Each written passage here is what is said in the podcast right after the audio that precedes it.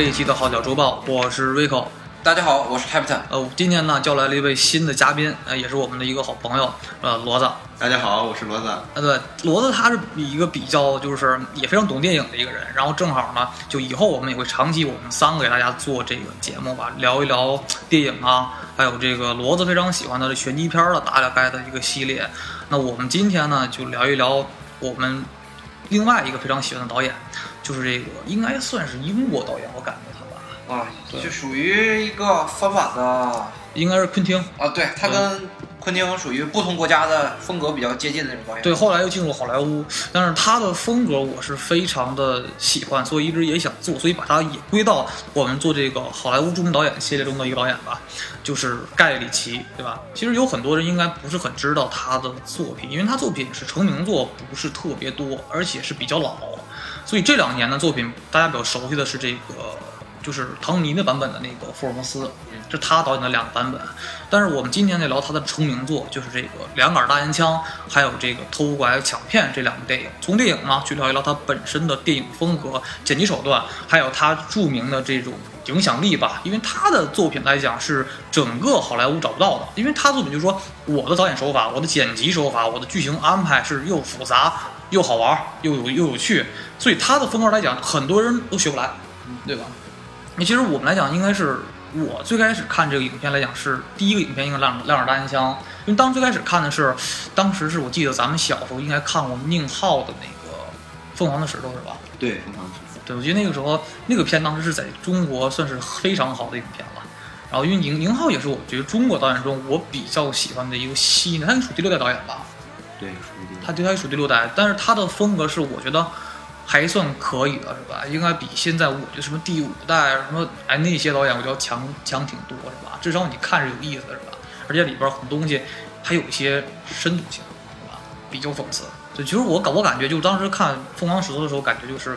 这个风格是我头一次见到的。然后哎，剪辑风格，然后里边特别逗的那种黑色幽默。啊，又有一些暴力的东西在里边，比如特别搞笑的那些东西，很多人应该看过这部影片就知道里边大量的手法是在中国别的电影中看不到的。对，但是后来跟我说，《凤凰石头》其实不是正宗的这种风格类型片，它其实是借鉴了，也可以说是抄袭了《两杆大烟枪》跟《偷拐小骗》，它应该是这两部影片的合体版。啊，就无论故事的构架，然后结构，还有整个的节奏、叙事、人物关系的安排，都跟这两部影片极其相似。所以说到后来，宁浩宁浩呢，他也自己承认了，他的影片确实大量的借鉴。他自己说啊，我不抄袭啊，我是借鉴，还有致敬。呃，这个盖里奇的东西，所以说我们今天去聊一聊他的第一部成名作，就是九八年出的这部影片，就是《两耳大烟枪》。其实这《两耳大烟枪》应该算是捧红了这个动作影星杰森斯坦森，是吗？呃，动作不知道，不知道。现在他的定位属于那种硬汉风格，已经定到和那个敢死队那波人是一个类型，一个类型。但是早期他是，呃，转行转行再转行，然后最后才当演员这种。对，他原来好像是运动员。然后后来是国家英国皇家跳水队，哎，对对对对对，他是个那种运动员的感觉。然后后来是，就说实话，我对斯坦森一直是有点不喜欢。首先是他媳妇儿是我的女神，就是这个 Rosie，但是就是那个《变形金刚三》的女主角。嗯，然后但是他本身又不是一个他妈什么。就是动作明星，他他妈是白拍喜剧片出身的啊，对吧？就是他，你要看过《两杆大烟枪》里边东西，就知道他完全就是一个就是一个苦逼啊啊啊，就是一个逗逼、一个苦逼的感觉，就完全就不是什么所谓的动作明星。后期转行转的再硬汉，我感觉看到我就想乐啊！我相信里边那个爱尔兰佬那个逼出二兰佬，对对对。就活不起，活不起那个劲儿，一脸苦逼，从倒霉。然后他本身来讲就不是我心中那种像什么哎阿诺那种人，就是出道就是硬汉，就出道是那种人，他出道的时候感觉对吧？嗯，就跟当时让让雷诺一样的啊，对对对，让你本来就是喜剧片出身嘛，然后你再拍什么杀手不太冷，感觉就怪怪的，是吧？对对对对，而后后来让雷诺也拍了很多的喜剧片，所以看他感觉特别怪，哎，给人的感觉是亮，但是那个感觉是个逗逼。对吧？这个感觉也，我感觉也是挺怪，但是我感觉让雷诺感觉看着还挺好的，是吧？对，对他，哎，毕竟有演技在，但是斯坦森是，我觉得他出身还不是纯喜剧片儿，他是那种苦逼的人，然后整个的感觉也特别丧嗯，对啊，就是特满身满身都是槽点，等着别人吐槽那种人。啊，对，然后走哪儿皱个眉头就哎呀，然后一嘴英国腔，嗯，是布拉迪 hell 那种英国腔，很难听的英国腔，然后跟大家关键这个人吧，他好像三十岁左右就开始已经开始谢顶了，啊，对，就就是脑瓜子那个。很多人管他叫郭达嘛，啊，其实说实话，为什么说两杆大烟枪让人记住那个杰森·斯坦森比较有印象？因为他、嗯。他这个人物吧，他演技演技表现的，，演演技不对对，包括之后他再演的别的片子，比如说《绝命速递》，对对对。之后还是让人想象到他之前呃演技的搞笑的就是方面。先入为主的就定格了那个人的感觉了，然后再怎么看就永远就是那个人。对，对，所以说我怎么感觉杰森斯什么现在一些迷妹说，哎呀牛逼，一帮男的说这个硬汉大神，但是说实话，因为很多人没看过早期成名作，他第一部作品就应该是《亮人大暗枪》，对吧？所以这个时候有人不没看过，就所以说总看的什么《速度激情》系列，然后那就感觉哎呀，就就定位感就错了，就所以真正影迷看他都会感觉很别扭，是吧？所以那现在我们聊完这个主角之后呢，我们就聊聊这部影片的感觉吧。其实它的整个的结构构架是完全的，就如果你看过《疯狂的时候，就知道这个构架什么构架，就是一就是一帮蠢贼办蠢事儿，嗯，然后是好几波蠢贼聚在一块儿，而且就基本是两波蠢贼干一件事之后，两波蠢贼是住在就隔壁，就是邻居，嗯然后为了一件事阴差阳错搞出了黑色幽默的喜剧，是吧？而且它里边东西都是很逗，在哪？就是说它的风格是那种，就是说，比如什么叫黑色幽默呀？黑色幽默不是咱们看的那种喜剧，它是那种加了很多苦逼因素。然后加了很多的那种弄巧成拙，就是蠢逼办出蠢事儿，然后感觉还特别惨，最后还对然后弄出的感觉就是黑很黑色幽默在这儿呢，而且里边的影片哪儿很有，就是说它里面中加入了很多的剧情，就是好几个线穿插在一起，对吧？对，这是它这个拍摄手法的一个亮点，对对对对对，多重故事线同步进行。同。剧情，对对对对，而且但是你看着还不乱，就是那里面就是你刚开始看三十分钟，感觉哎这看不太懂什么意思，但是你看到到第四十分钟的时候，基本就是哎我明白怎么回事了，就是看似多线在交杂，但是它本身的主线剧情不会乱，这是它的一个很大的一个强大地方，而且加了很多的好听的配乐，然后高速剪辑、高速的剪辑之后加上慢动作，然后再进行暴力手段。而且这个影片中不像普通喜剧片儿，普通喜剧片儿中暴力镜头肯定就没有了，对吧？但是这个影片中从来不避讳什么暴力镜头和血腥镜头，对吧？嗯，差不多已经是二级的了。其实它就应该是二级，我感觉就是，尤其咱看《两大娘》最后他们枪战、那段儿啊，崩一脸血那个是吗？崩的血满天飞那种。对，但是就是你比如有些人，咱看那种血那种血腥片儿吧，你看多了感觉哎会扎心难受是吧？但是看他影片呢，感觉就是打成那样了还想笑，这对这就是个节奏的问题。当时就是说，就比如说咱们看那个《两耳单枪》最后，就是那个他们那个另外一帮老大拿钱要跑，拿那大麻什么要跑，然后一开门崩一来血，干一关门，就那感觉就。充满了喜感，是吧？就这个东西，我觉得是应该是个共通性的一个手法。就比如说，咱们看周星驰的功夫里边，他有段不把人全踢到天空上了嘛，然后再往下掉，对不对？那段中你会感觉那个人掉地上的这个速度比普通速度要快，然后那个那个而且掉的速度这个节奏性就感觉不惨，有那种很喜剧的那种节奏感。这个是一种很难掌握的一个影片的节奏速度，应该是。所以里边有很多，而且基本都是以这个几个人去抢一波钱，然后这个感觉，尤其到比如说咱们看到很多的逗逼场景，全是二逼里边，嗯，比如周大麻那几个哥们儿，对吧？然后就是上上来怎么怎么着怎么着，就周大麻就是跟什么傻逼似的，然后就帮着周大麻，周完大麻，后来还有另外一帮人，就咱们看到那个，其实感觉那个斯坦森那他们是主角派是吗？对那帮人还算好点儿，他们还是有分工比较明确，就是还挺聪明，有有有智囊团，有办事儿的，然后有负责把事儿搞砸的，还有负责把烂摊子收拾的。而且就他们那几个人站起特别有喜感，嗯，就后来中间另外一哥们儿不跟他一起拍那个，就是那个多爱想骗子嘛，嗯然后里边很多的人，但是里边看到很多逗逼的地方，就是比如咱们看到这个，呃，最逗的我觉得应该是哪儿啊？就是那个。那帮黑人帮派，那个贩毒的帮派，嗯去找另外一帮那个英国本地的那个伦敦帮，嗯然后就是两帮插插一起了，都不知道这帮是谁。啊，是。哦，对，你你，我记得你特爱学他们那些说那些话是吗？What the hell are you doing here？对，那个那个黑人用的那种不带儿化音的那种英语。对对对，它里边基本它是应该是用它里边完整的去，呃，应该是用一个侧面手法，他总爱去拍一些英国的地下社会，就是地下黑帮啊、地下犯罪组织的事儿，然后再穿插出的感觉，而且每个都是很重的那种英国腔，导致说到最后我，我到现在来讲，是我看完影片之后，我就感觉我特别一听英文说话就特别难受，感觉那个英语说的感觉就特别的别扭。别扭，感觉就感觉要英式英式英语，我感觉他是做这种喜剧效果，比那个美式英语要带劲。就你看他们每一个人就是说话感觉特别费劲，然后说完话就感觉就哎呀要咬舌头的感觉啊、有啊，就感觉就尤其咱们看特响片里边那个拳击老大，嗯就那个什么锤子那哥们儿，那个老爷子说话就满嘴黄牙，一说话就那个样子，但是对，感觉就特别难受，说话是吧？就嗯。但是从里面能看出，他整个影片过手法就是特别的好玩，甚至是说你会感觉两手大烟枪的整个手法真的要超过《疯狂的石头》。《疯狂石头》毕竟是借鉴嘛，它很多的一些节奏点啊，比如说人物在进行一个剧情走向的时候，那个节奏感还是没有两手大烟枪那么的，就是有喜剧感，对不对？对，其实还有一个跟它差不多的叫十一点十四，嗯，那个也是多重故事线开始展开的，后来融合到一个主线了。对，那个也是一个相当于偏喜剧的吧，偏喜剧那种。偏喜剧的。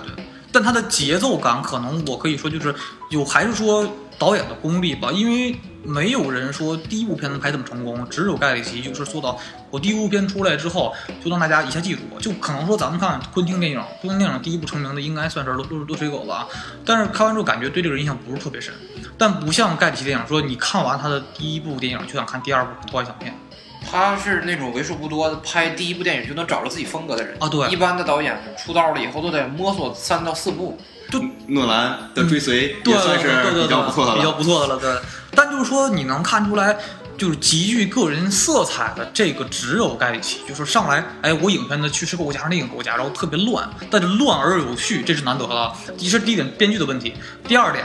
它本身的整个节奏的方式，就比如我什么什么时候该快，什么镜头该快，什么镜头该慢，什么镜头该暴力，在暴力中加一点喜剧，然后比如抢劫的时候加特别逗逼的音乐，嗯，然后一帮人他那个，比如说，甚至是说，就后来我媳妇儿看《脱响面》的时候，感觉特别逗。就比如说当时看那个有一段《脱响面》到最后，那个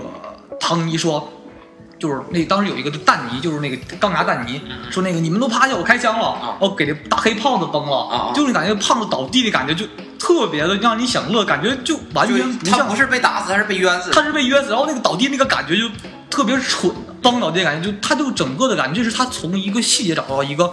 哎，一个喜剧片儿，然后如何该去这么拍，但是我又不是单纯的喜剧片儿，我是那种犯罪片儿，它是一种犯罪黑色犯罪幽默的喜剧片儿，就是风格特别的糅杂，这个是一个导演所具备的一个别人不存在的功力，就是别人你想学学不来，嗯。就现在，比如说，咱们看斯皮尔伯格导演电影，斯皮尔伯格电影就是很多人说，哎，为什么他电影那么那么成功啊？他评为整个就是好莱坞影坛的大师级电影嘛？因为咱们看不出来优点是为什么？是因为斯皮尔伯格他是开创了所有好莱坞经典电影的拍摄手法，就是所有的现在咱们看大片儿怎么拍啊，都是他奠定的啊。我怎么做这个调度，我怎么做这个摄影，我怎么在场面中进行推进调度，都是斯皮尔伯格自己一个人去哎去开发出来的。但后续呢，被很多人所学会了。就是，所以感觉就大家都会你会你的招了，那你再拍片子就不是那么大精彩，只是好看，但精彩度就不是那么很鲜明了。但是盖里奇电影是什么？就是说我拍完之后，我是拍完这个状态，你想学学不来。嗯就像咱们就是他他这个不是商业片风格，所以说对有那种就是可看性在里边儿。商业片儿这个东西一旦炸的比较干了以后，基本上就没有什么东西再能炸出来了。对，就像他到后期再拍到福尔摩斯的时候，感觉还是有那个风格在，嗯对吧？虽然很商业，但是还是风格还是很鲜明，对吧？其实吧，这两款电影我一般都管叫憋尿电影，就是怎么说呢？啊、嗯，你看的时候吧，假如说，假如你想上厕所，但是你不想给它按暂停，对对对，对吧对对对，你就怕暂停了一下，整个你的自己的情绪就就就断了就，对打乱了。对对对，对，所以说这种节奏特别紧凑的、快的，嗯、相对来说观众也比较爱看。观众也比较爱看，对。对，嗯、导演也比较就是说用这种手法吧，嗯、来说，我自己个人觉得这个电影给我感受就是，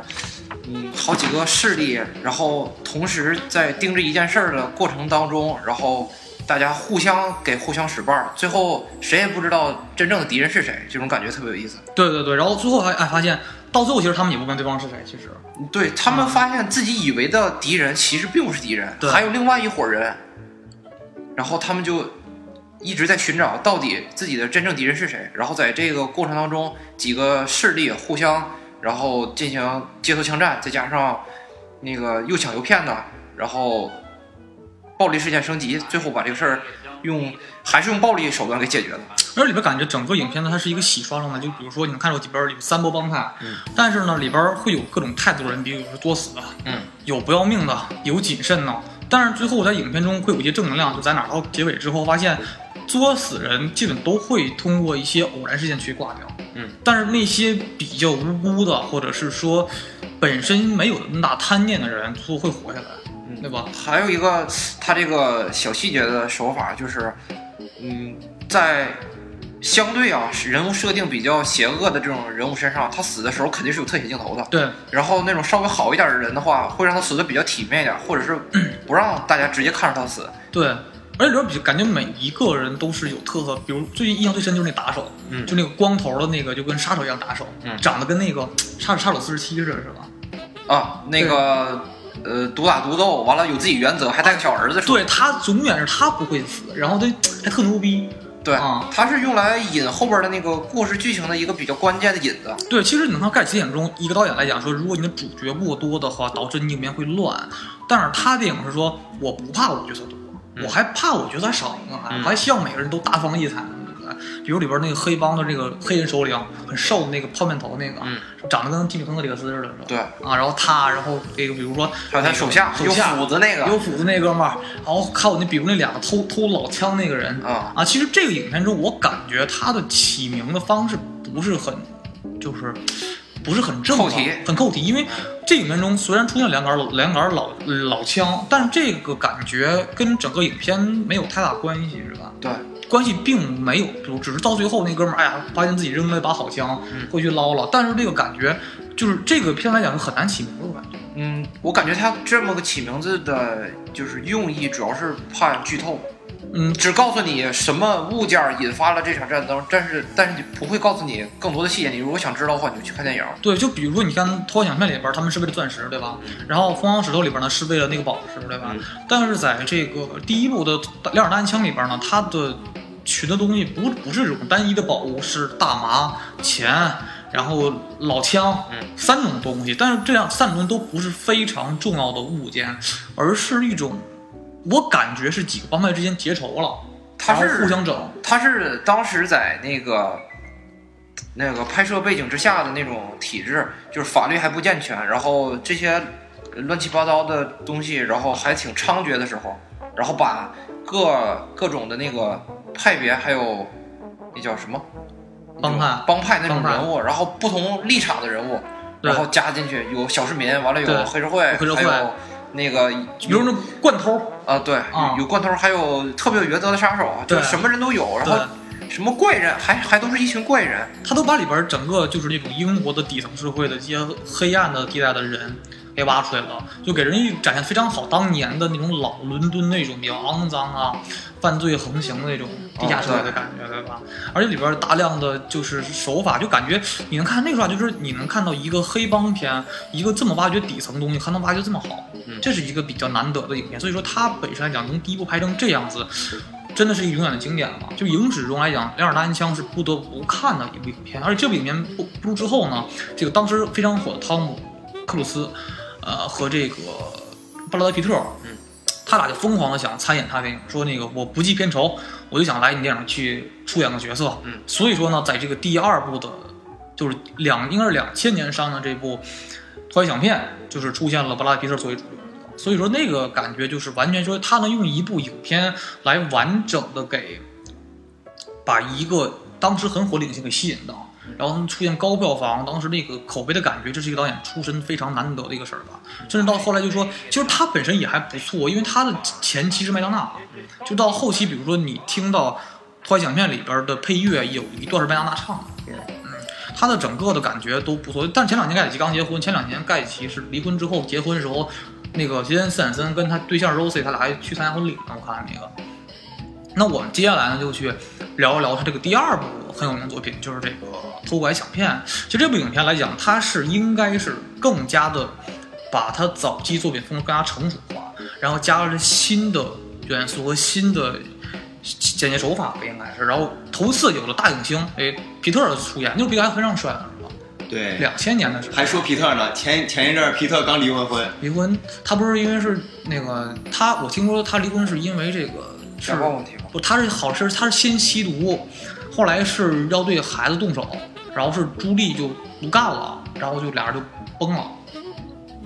哎，反啊正贵圈真乱。就因为你也知道皮特性格就特特别操蛋，他戏他演技是好，人也帅，我也喜欢，但是他性格是特别暴的一个人，总能竖中指那种人。对对，他是一个，但是我感觉那个挺性格特别爷们儿的一个人吧。就比如看《狂怒》里边，就感觉他的性格演的就特别好，就包括呃《偷拐抢骗》里演的是拳击手，拳击手，对还是一种不按套路、不爱听那种规则，他是演吉普吉普应该是吉普赛人对吧？对吉普赛人，好像是特一拳超人，这这这打打架之间说大哥多打一会儿，然后一拳打死就那种。他的感觉特别的，呃，聊天的方式的感觉就是皮特是一种，我觉得应该算是好莱坞中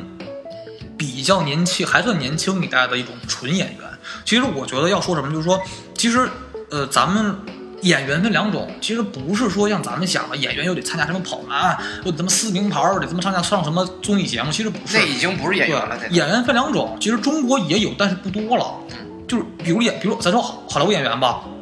一种呢像蕾哈娜那样的，又能唱歌，又能演几个科幻片，比如《超级战舰》是吧？那种的，对但还能总上综艺节目，就你总能看到这个人，那这个人就不值钱了，说实话。但像皮特，然后克里斯汀贝尔这种演员是纯演员，就是说你想看到我的出影，只能出现在去电影院看，去电影院买买电影票看我出演电影，或者呢看到。比如出演广发布会。发布会，对吧？就是你不花钱很难看到我，就是我很值钱的啊，我专门就一个演员出生的，我就为了演戏，我不参加什么鸡巴四名牌这种事儿，不像中国这种演员就怎么怎么着就这样，这个。就是要不就说我代言广告，那我代言一定是一种就是这种奢侈品，就是很高级的广告才能看到我的身影，这才是真正的那种纯为了演戏的演员，就是我准备一个剧本，我准备很长的时间去准备。就像皮特就是这种人，就属于我拍一部影片，我要琢磨很久，我怎么去，就像当时说，中国这样演员现在不多了，但是不代表没有。在早期一些很多老演员，比如我们原来聊过，在七零年代之前的演员都是老演员，就是我很少出现什么广告，我也很少参加综艺活动，我只是为了演戏而这么做。就而且他们会为这个演戏而准备很长的时间。就比如说那个时候《霸王别姬》拍摄的时候，张国荣不是演过北京人吗？但是他里边当时是为了学北京话练了三个月，但是后来是实在练不好。一个香港人你怎么说北京话呀？后来是找后期配音，但他会为这个影片投入大量的心血去准备，这才是演员。我不知道现在什么小鲜肉一上来狗屁演技没有，上来就哎参加活动、参加大电影、大制作，然后大的综艺。关于这个，关于这个，前几天成龙发个视频，嗯就是他没指名道姓，但是他说在一起拍戏的时候，完了有那种类似小鲜肉那种人，然后拍完一个场景，一大帮人围着过来，老师您辛苦了，然后成龙就不乐意了，辛苦什么？你辛苦什么啊？这几个动作，气儿大气儿都没喘，你就辛苦了，我还没喊辛苦，你就喊辛苦了。其实这个我要说一点，就是我说实话，我特别讨厌中国人。就现在中国这两年两个词儿最多，一个叫经理，一个叫老师。你记得几年前说话，哎呀，这什么经理？就是那一个剃头店的人都什么就是叫人都叫什么经理的，就经理特别。这两年老师多，我觉得老师这个词儿是一个非常庄重的一个词。你在国外，你想，有老师首先是他能教你东西，你对他在确定要教你东西的情况下，不是说他比你厉害你就叫他老师。对中国现在就为了什么尊称就要什么都是老师，对对，一张嘴就老师。小屁孩儿就什么都没有，哎啊，老师，就我觉得为什么叫老师啊？我说老师这个词儿，说实话被中国人给糟糟践贬值了呗。就是你，它是一个在国外很庄重的、很贵重的一个词，就是很少人能叫老师，对吧？但是中国人就随便什么，哎什么现在什么叫老师？要我就为什么叫老师这点我是一直不明白的。就是你尊称可以叫别的好吗？就为什么要叫老师？小孩二十来岁，一个小演员就叫老师，凭什么呀？为什么呀？这是我觉得价值观的一个问题。还有就像你说到的，就是这个就比如说，就是成龙演戏，大家说老师辛苦了，成龙不辛苦，就是有什么可辛苦的？这真是这样。就比如说我当时看那个，就是说葛优自己说，有有一次自己就是当时朋友开车带他去那个。就是看戏选演员去，然后后来就是有人看到，哎呦，葛老师那个您那个选演员去，这事儿还用您忙活？葛优当听完之后，葛优说，琢磨半天说，我演戏我再不挑演员，我再不去挑演员，我干嘛呀？就是这个事儿有什么可可麻烦的呀？就感觉有些时候中国的现在，就是我感觉的影，无论是影视还是文学方面，就有些价值观就特别的扭扭曲吧，就是感觉特别的不对啊。行，那我好像我们刚才说点远，说回来吧，就是用皮特聊这么远的东西。就是现在说聊这个影片中，这部影片来讲，就是它完全就是一个，我觉得《疯狂石头》抄袭的更多是这部影片，它只是我觉得《疯狂石头是》是抄，就是这个借鉴兰博抄袭吧，借鉴了这个两耳单枪的构架，对吧？然后又是这个，但是整个的主旨就是，比如夺宝这件事儿，是采取了这个拖拉响片，嗯是用这两者的各百分之六十百分之四十相互结合，出现了了疯狂的石头和疯狂赛车这个系统，对不对？但是我们能看到，这本身的风格又不一样。它这里面不再是几个黑帮去搞什么那种仇杀，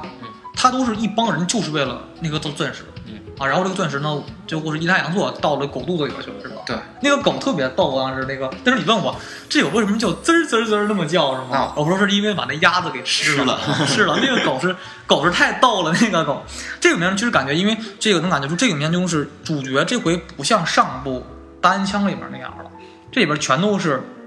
主角就一个，就是杰森斯坦森。嗯，但这里边杰森斯坦森感觉他的戏完全被皮特给抢了。对，就皮特的感觉太让人记住了，而斯坦森完全就是一个苦逼嘛，出场就是一个爱尔兰佬，就那个状态，一个落魄的拳击教练经理，嗯对吧？然后手下一个傻逼跟着，然后一个烤肠老头儿，然后一个非常废柴的一个拳击手，就是感觉整个人就一直在被各种人欺负，对吧？然后被什么那个榔头欺负，被各种人给欺负，要挟，就感觉他是个不是招人很，就是很很让人感觉特别有印象的一个人。其实更多印象还是皮特的本人。然后皮特里边演，还是里边还有很多，演的是吉普赛人吗？吉普赛人对。对，当时，嗯，吉普赛人当时也是一个在这个电影是个笑点，笑点对。那个说话对，语气，哎，说话听不懂，对。就是故意把一个从英国词儿给英国的话给混的特别让你听不懂，然后在里边哐哐哐就就就焦头接耳的感觉，说通了商量事儿，有点儿有点儿像那种，就是有的那种，嗯、美国黑社会或者是那种黑帮里边，总是有一个或者两个人说那个俄罗斯，不是俄罗斯俄俄俄罗斯是西西班牙语，西班牙语大家都在说英语，突然那两个人叽里呱叽里呱叽的，然后不知道说什么起来。对，他里边感觉，而且吉普赛人特别混，就是什么事儿都特别、特别王八蛋，是吧？就比如说刚开始他们去买车，嗯。当时不是那个吉恩斯坦森是就是车婆的要换新房车嘛，我要换个新办公室，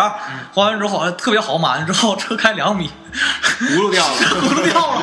然后人说我卖你车了，就啊。皮特说你不要管我要了，没有用了，对不对？里边特别逗，然后就后来这个影片其实构架完全就是因为，就是因为应该叫四指，应该有个叫四指那个哥们儿，他这个人我感觉他长得有点像，有点像皮特的感觉，刚出片场感觉我他感觉特别像，其实皮特那脸有点儿美国大众脸，雷神长得就跟他挺像。雷神跟他是真像。我刚开始我觉得这是皮特有演新片了吗？怎么还这么年轻啊？那后来一查，完全不是。后来一看，可能雷雷神的下巴还就尖点儿，就往点儿往点儿脸，哦，就是可能皮特是大大太大方下巴了，可能是。但能看，在这个影片中，就是呃，完全就是因为因为有一个有一个盗匪去抢这个应该是犹太人的银行，因为他刚才他刚开始就是那个去进，就你能看到第一幕中，如果懂那个西方历史的话，他们第一幕进这个银行抢劫的时候是戴那种那种宽檐的礼帽，然后旁边留留下来小辫子，那个就是犹太人装扮。因为他们应该是抢犹太人的银行之后抢出钻石，然后钻石呢，因为这个情报泄露，这很多人就是美国的人，就是还有这个当地的，就是伦伦敦的人都在去抢这块儿特别大的钻石，然后引发的一系列的闹剧。嗯，然后影片中其实感觉这个影片的构架来讲，其实你能感这个影片的构架其实没有单枪那么复杂，然后节奏也没有那么的快，但是。呃，我个人的感觉，它的评分儿，我个人觉得它的可观性没有单枪那么的高吧，可能是影片的就是层次感没有那么厚了，可能感觉到。我是觉得演员的水平参差不齐，你要是让那个好一点的演员，让他去塑造那个人物形象，他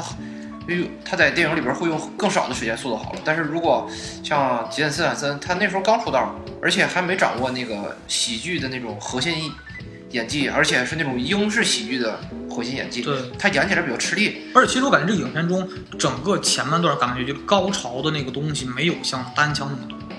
对，它相对来说稍微平一点吧。很就就就有点平，只是到后几段开始越来越高潮比较多了，是吧？对，相对来说剧情也紧凑一些，节奏了，对对节奏，快了一些。就前面稍微有点平，不像说咱们大枪中一开场、中间、前中间段全都有高潮，就感觉特别爽。但是你看到这个明显感觉就是里边的前半段的精彩地方不多，到后半段呢开始越来越多了。后半段比如说咱们刚开始看的就是我觉得最有印象的就是，就当时他们那酒吧，然后两个黑人来来三个黑人来找啊找那个钢牙丹尼，然后说那个怎么怎么着，然后丹尼说你手上是一把假手枪。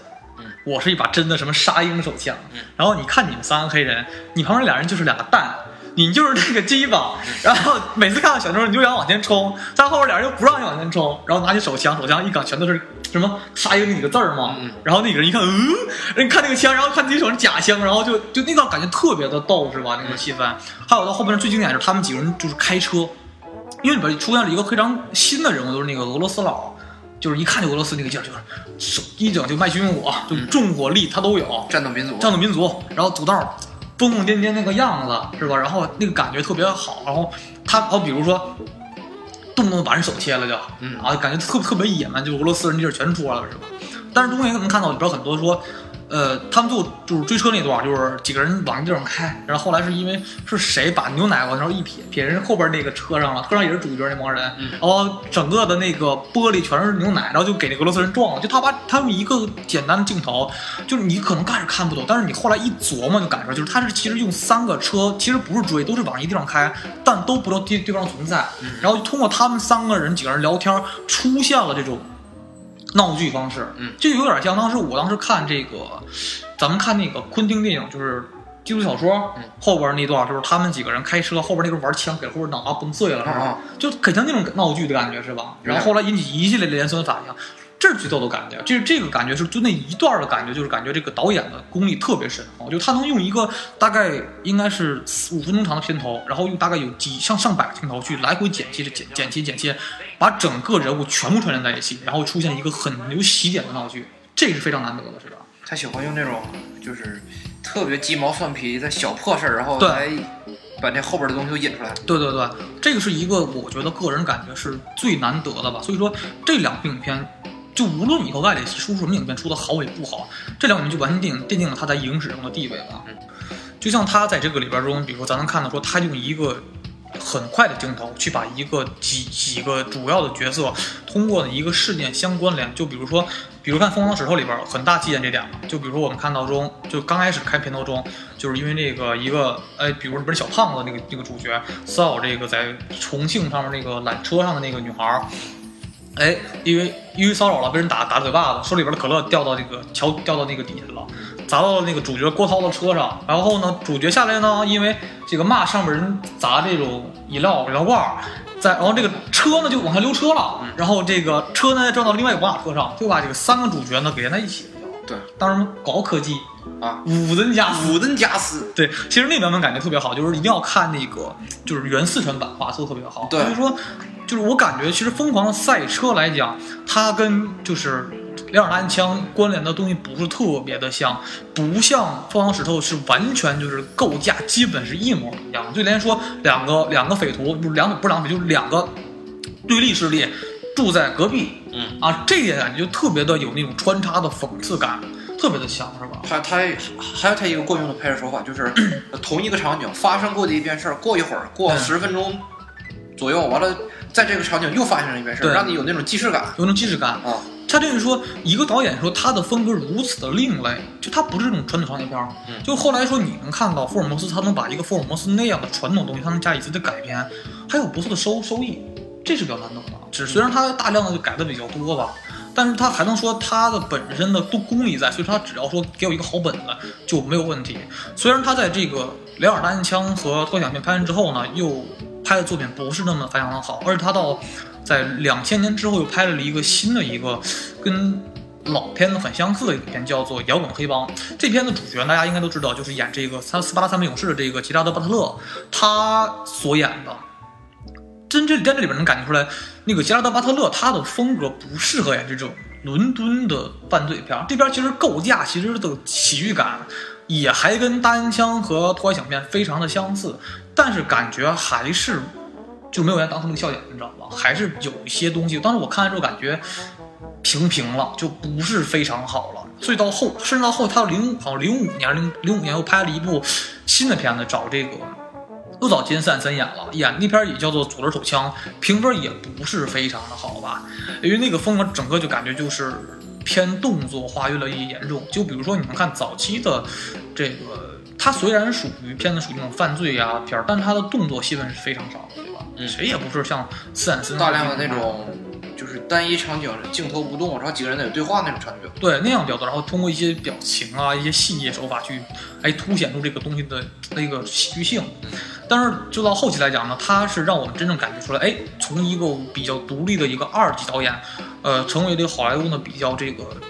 正统的商业化导演，就是这个福尔摩斯系列了。他现在拍了两部福尔摩斯，但是说实话，每一部票房都不错，因为里边找了比较当红的主当红当红的这种大演大演员，唐尼是不是啊？还有这个华生的主角，都是现在好莱坞还是非常炙手可热的这种哎中坚力量的演员。嗯去演这个福尔摩斯，但其实就像凯普顿说的，凯普顿是那种福尔摩斯的原著粉丝，但是他对这个影片很有意见，是吧？嗯，意见不小，反正。意见不小，因为这个它跟原著的差距还是比较大。嗯，大我能忍，但是它处理的方式有的地方不是特别的好。对，就是说嗯，最拿那个最明显的一个地方，比如说原著里边福尔摩斯是一个就是堪称专业级的小提琴手，对，他就平常在家没事儿自己练自己练练因为只拉那个特别古怪的冷门的曲子，是吧？不是古怪冷门曲子，就是他技术在那儿摆着呢。他练他拉一些普通的曲曲子，他也是可以的。然后其实感觉说福尔摩斯书里中看书中感觉福尔摩斯是那种装逼高手，就是装逼中不让你看出你装逼，但是透出点小小得意。呃对那个那叫什么装逼红尘里什么对对，他能让你看出来我，哎，我装逼装的非常有水有水平，是吧？啊，就是电影肯定就是我早就有那种，你叫你叫早就有心理心理准备了，就是找不到那种会拉小提琴，然后还契合度特别高的演员，我已经心里边已经有底儿，但是我就想知道他怎么处理这个人不会拉小提琴的这个事儿。对，结果整了半天，他拿小提琴当那个当吉他了。当当尤克里里在那块儿瞎拨了对，啊，完了还整的自己还挺陶醉的。他用这种呃半那种就是强行加了个搞笑的梗儿，然后来处理一个不会弹琴的事儿，一下就降低了这个福尔摩斯这个人的内行感觉强度，强强度，就就这个人强度很高。甚至说福尔摩斯在这个原著中，他这个人属于那种比较冷峻的那个老头儿。就他的年龄来讲，唐尼应该他原著年龄差的有很多，这是一点。第二点就是在原著中的福尔摩斯是个很沉稳的一个人，绝的对他不喜欢干这种哗众取宠他绝对不会像福尔，就咱看盖里奇版本那个福尔摩斯，就那么的疯癫，然后就跟钢铁侠似的，啊，就感觉这就完全就不是一个，就所以说看电影不能拿跟书中看，就比如说书中书中比如写到华生就是个屌丝，嗯，而电影中呢拍出了一个富二，拍成一个不能说富二代吧，是一种有钱的高级军官，啊对。就非常精英的感觉，这是完全不一样的地方。所以里边能看到，但是他这个影片中，因为为了商业化的妥协，他把影片拍的还是很有意思，还是拍这种伦敦的犯罪片的感觉，还有很多的喜剧元素，还有他把他的那种，他因为这里边加了很多的动作戏，比如说这个高速的剪辑，然后加入慢慢动作的回放，加入一些很好听、很带感的音效在里面，加了很多那种比如科学犯罪手法呀，还有这个推理感觉也不错，是吧？就比如说他主要是，主要这个电影我感觉成功的地方就是他还是在一定程度上尊重了原著，把那个，嗯、福尔摩斯里边该有的那种基础的原著粉丝喜欢的那些东西放进去，比如说福尔摩斯的扮相，然后他在推理的时候喜欢把双双腿放在沙发上，然后双手合十的那个推理姿势，对再加上那个他在破案的时候喜欢动用那个贝克街调查小队，对。呃，这种就是比较细节的这种小原著梗，然后他都放进去了，你就感觉看着，哎，好像是，好，好像是还凑合还凑合种感觉。而且最好的是，它里边写到了这个福尔摩斯，其实原著中是一个挺挺非常能打，精通什么棍术，然后拳术的一个人，对吧？嗯这个里面中很好的体现出来了。对，尤其是他原著里边说他，呃，拳击还不错，对他在电影里边拳击确实也不错。确实也不错。然后其实，但是说实话，我对电影中最大的疑惑是，莫里亚蒂的选角我不是非常的满意，哦，对，莫里亚蒂我觉得长得太不像，太不像啊。那个喜欢时髦的一个喷古龙水的老头儿，时髦老头儿这种形象塑造的不是特别好。然后五官的感觉也没有那么像，嗯我感觉就是电工偏胖。而且既然带教授来说，他一天除了那个忙学校那些事儿，他还忙着那个在这个这个台子底下干一些偷鸡摸狗的事儿。对他肯定是就是脑子不闲着，他在印象中应该是一个白发老头儿，对对对，就这个白发老头儿也没做到，而且就瞅着不怎么犀利。里边把苏格兰场的警探写的太傻逼了。哎呀，尤其是那个莱斯特雷德警官，对对对莱斯特雷德警官正经他在书中是个很严肃的一个人，就是很严肃，而且特别有格调、特屌那种人？对，而且科班科班出身，人家正经的没有福尔摩斯，人家也能解决一些比较棘手的案件。对对对，就只是慢点儿而已。呃，对，没到那种什么都得抱大腿那种，那就完犊子了。那还当什么苏格兰场的头？选个这种人，在苏格兰还还混不啥呀？是不是啊，是吧？所以说这里边来讲，就是说，虽然这个影片跟这个原著中有很大的差别，但是呢，因为导演个人的导演风格、电影手段，把这个影片呢更，但是变得更加有趣化。就比如说，你看从第一部来讲就不错的拍了，第二部呢融入了这个当时一战的风潮，融入历史大大大世界观众了，然后加入了很多的这种新的冷冷新的这种火气。比如说你能看到里边有段很就很就是他当时往森林中跑，后边呢是这个 应该是由德军士兵用重炮去轰那段开炮过程中加了很多的手段，就是比如说高速的加速影片运运作，然后加入在这慢动作加入很大的音效，还把各种比如说炮弹的塞入加了很多的特写，就感觉出这就是这种一个盖奇的传统手法，就把一个影片更加的趣味化，就更加的把一些我们平时看不到的点更加的这个完整化，更加的放大化。这是一个非常，而且把整个影片中更加具满了质感，这才才把整个感觉是，哎，福尔摩斯更加的有趣性。虽然是跟原著中不一样，但是还能看得进去，对不对？嗯，就可能感觉还是比较的好吧。所以说我个人感觉，就是盖里奇的导演来讲，是他把整个的影片来讲是，他是就像我们中国人说啊，就是比如马三立说相声非常好，很多人说呢，马三立呢说你如果学得会马三立，但你就你就你就不是马三立，就是说这个太空人就你只能光看，你想学习是学不了的。他不像斯皮尔伯格的风格很好，谁都会去学，对吧？这是一个非常的不一样的地方。所以说他的的作品一直是也是我比较想去了想去做的吧。就是说，为什么说盖里奇电影拍得好？嗯，嗯，他主要他能抓住一个特别不经意的细节，对对对他特别容易抓住小细节，对对对从小细节引起一系列的事件。对对对他不像说上来就直接把一个整个的主线告诉你了，对对对，那就没劲了。对，嗯他是从一个小事儿一点儿一点儿引发，一点儿一点儿揭露，对对对所以说这样的拍摄来说吧，呃，更容易吸引人。对，尤其是这种多线推进，然后后在后后再到最后呢，去把这个整个影片呢去溶解在一起，这个东西太考验导演的和编剧的功力，这个东西是非常的难得。因为比如说这种东西剧本你怎么写，《聊大枪》剧本你上来，你如你这说实话，这个影片来讲，我们都没法给大家讲。这个剧情来讲太复杂，大概十几个角色，怎么跟你讲串在一起啊？我们只能大概告诉你大概怎么剧情，但是说如果如果讲细节的话，只能去看，但是越看，因为比如说你可能这有些影片你看一遍就扔了，那盖尔奇影片呢，哎，你感觉每次看都有一些新的好玩的地方。比如说，你刚开始看影片，第一遍看有二十个小点，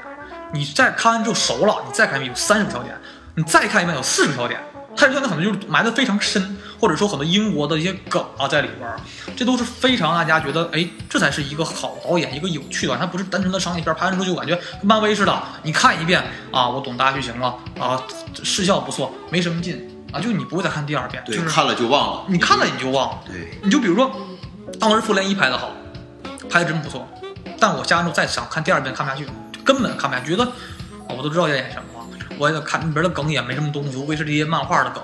没什么劲了。但是盖里奇的东西就说我既能商业化，我也能保持个人独立风格，这个是最少见的。就是就像骡子说的，他可能把很多的细节给你更加的放大化，把整个当时英国的地下底层出来的一个风貌表现出来，而且它是这种单纯的那还不是单纯的犯罪片，还是这种犯罪喜剧，然后黑色幽默多种混合在一起，还有暴力因素混在一起，然后到最后呢，影片感觉还挺暖人心，嗯对不对？他会让一些好的人活下来。然后，哎，让这个正义就是恩，就是就怎么就叫做快意恩仇的感觉，对给你出现给你，这是一个非常好。比如说，脱小面中那么乱，比如前两看爱尔兰佬那么的倒霉，最后呢，钻石到自己手里边了，嗯，是不是？这个感觉特别的，感觉还有很多的那种正能量吧，咱只能这么说吧，比较暖心的一些结局。所以说，我感觉他的影片中，感觉是我所来讲，好莱坞整个导演中商业化和趣味性最高的一个导演吧。所以呢，就给大家推荐这部导演的作品，就《两耳大烟枪》，还有这个《偷拐抢骗》两部他的经典的开山之作吧。那我们今天就到这里吧，拜拜。拜拜。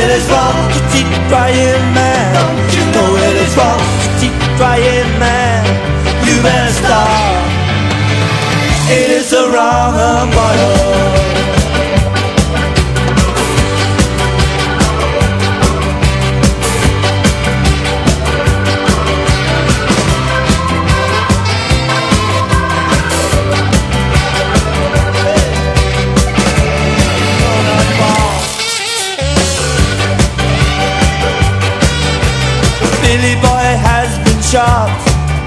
And Staggerly's come out on top. Don't you know it is wrong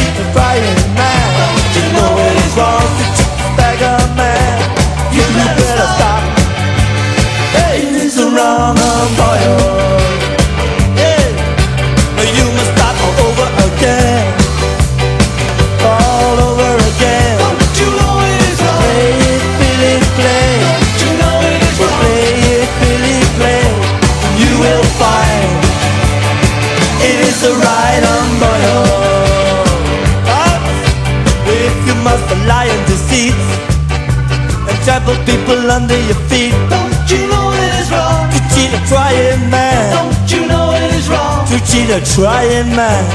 You better stop. It is the wrong umbrella